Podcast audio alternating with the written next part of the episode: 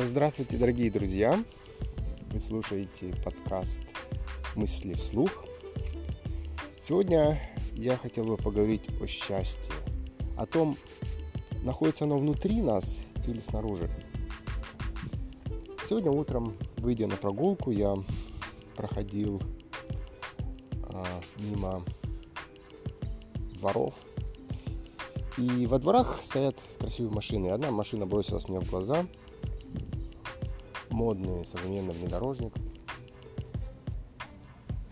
И во мне сразу какие-то эмоции возникли. Возникло какое-то там, желание обладать этой машиной.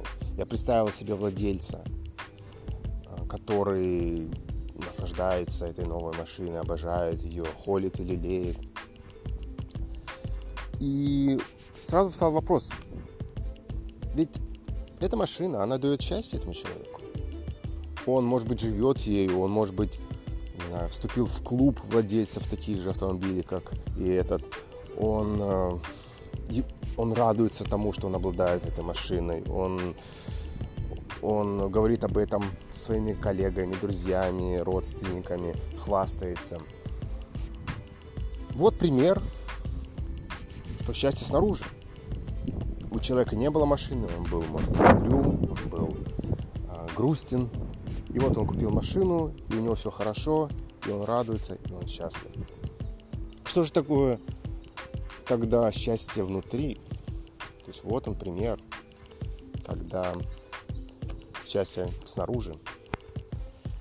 Мне кажется, мы можем говорить о счастье снаружи, о том, что какие-то вещи могут приносить нам счастье, делать нас счастливыми, происходит от того, что мы делаем такой вывод в неосознанности. То есть эм, для,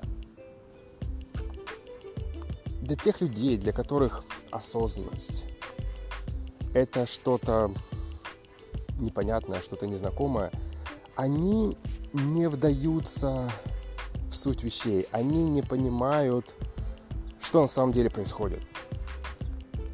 И они могут даже,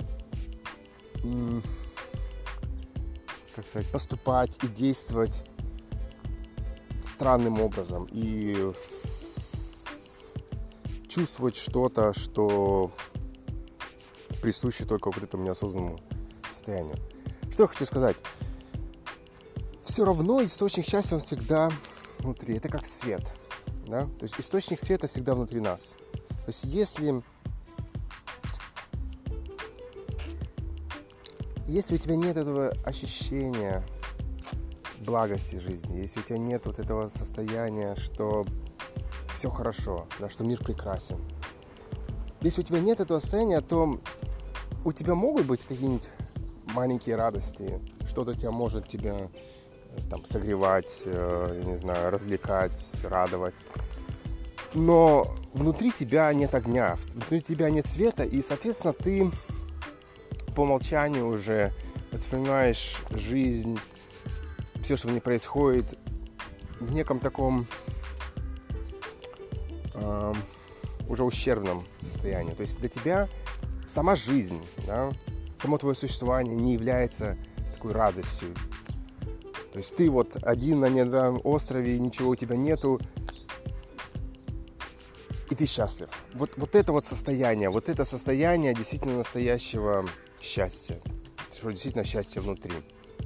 И потом, когда у тебя на этом необитаемом острове появляется одежда, э, пища, не знаю, какие-то орудия труда, какие-то развлечения, ты только еще больше радуешься этому. То есть э, ты просто раскрываешь в себе вот тот источник счастья, который у тебя есть, еще больше. Ты его распространяешь на вещи, на события, на людей, которые тебя окружают. Но источник всегда внутри. И если у тебя появляется красивая машина, естественно, ты радуешься, потому что она удобная, она классная, она красивая, она функциональная, она удовлетворяет твои нужды. То есть тебе нужно перемещаться по городу, тебе нужно приехать из точки А в точку Б. Естественно, лучше это делать на какой-то красивой, хорошей, дорогой машине. Но она не является источником твоего счастья. Счастье в том, что тебе нужно переместиться из А в Б, что ты счастлив и в точке А, и в точке Б. Где, куда бы тебя машина не переместила, ты уже счастлив. Ты уже будешь счастлив. Машина не создает какой-то, не знаю, добавленной стоимости, если говорить каким-то экономическим языком. Машина, она она помогает тебе раскрывать то счастье, которое уже внутри тебя. Оно не, оно не создает это счастье. И это сложно, это сложно различить, это может быть даже, может быть даже искусственное какое-то развлечение, которое я делаю, разделение. И я это признаю, и поэтому, поэтому сложно человеку объяснить, что счастье не в шмотках, не в машинах и так далее. И если он хочет это делать, нужно делать. Не нужно ему запрещать, естественно. Не нужно говорить, что это плохо и так далее.